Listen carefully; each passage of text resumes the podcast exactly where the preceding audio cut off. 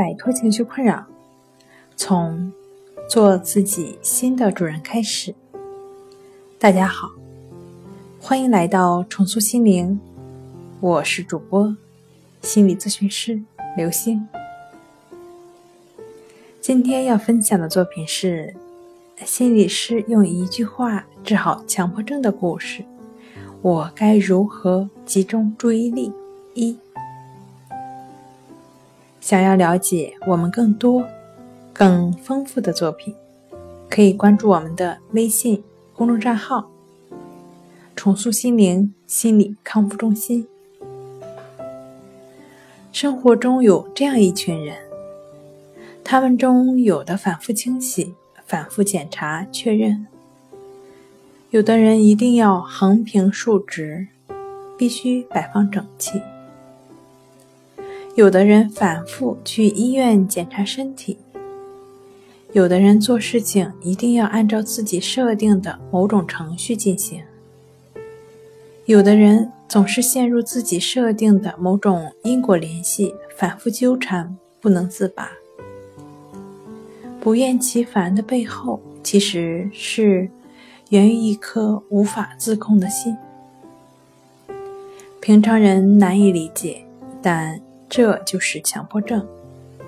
强迫症的表现千奇百态，无所不有。强迫症的狡猾就在于，你执着什么，在意什么，它就很可能会伪装成什么来袭击你。用如坐针毡、水深火热来形容他们的心境，一点都不为过。其实，强迫症的顽固就是我们给的顽固；强迫症的强大就是我们给的强大。任何励志的经典都是战胜自我的可贵，但对于处于强迫症症状的人来说，你难以想象他们战胜自我的困难程度要多多少个加号。也许，这是上天给安排的苦练修行吧。所以，每一个走出强迫的人，都如同浴火重生。人最大的敌人不是别人，你懂的。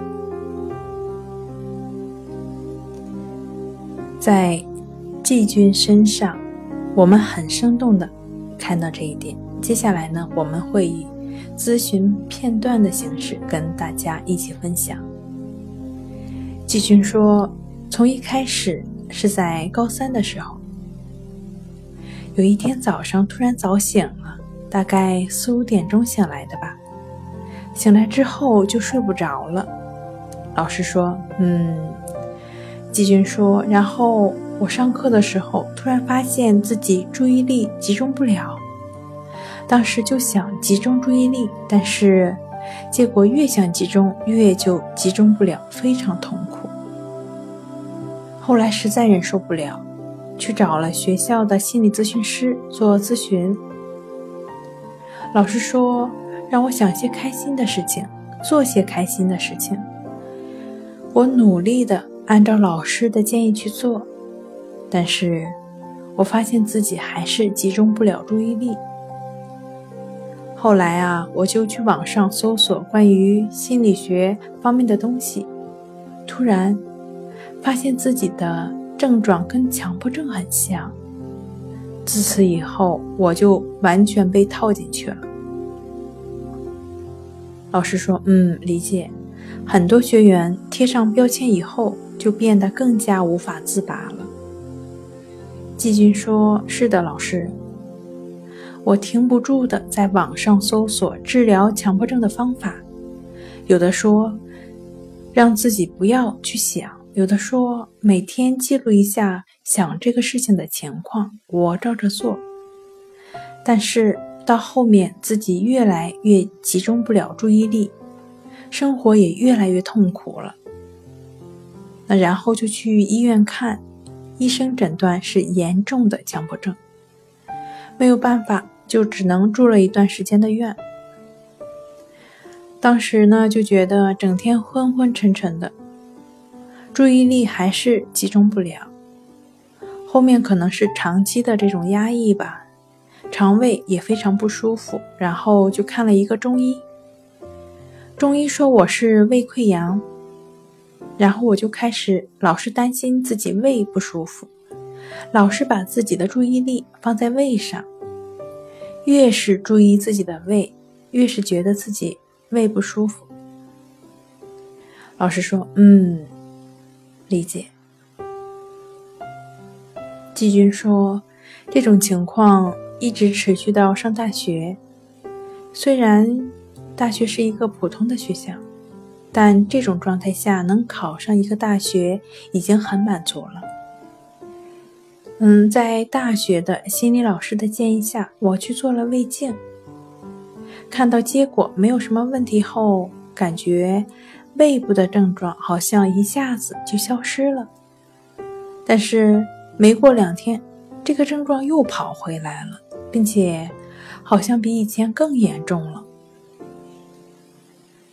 再一个呢，就是失眠，躺在床上一直就睡不着，可能要到两三点钟，但早上一大早就醒来了。学校的老师跟我说：“那你干脆试试一夜不睡，看看对你的生活有没有什么影响。”然后我就一整夜没睡。第二天发现其实也没什么影响。从那个时候开始，好像睡眠的问题也开始被解决了。老师说：“嗯，不在意的心态很重要。”季军说：“对，是的，但是现在睡眠的问题又回到以前的状态了。早上醒得特别早，大概四点钟的样子。以前还有一个问题就是关注颈椎。老师说关注颈椎。季军说，因为我以前老是感觉身体不好。有一次家人带我去做按摩。”按摩师说我的颈椎有问题，我就在网上一搜，颈椎可能导致死亡，心里就特别害怕，老是会不自主的关注颈椎，越关注越觉得不舒服。老师说：“那现在还会有这种关注吗？”季军说：“现在没有了，但总是反复。”季军说。老师，那我这样的情况严重吗？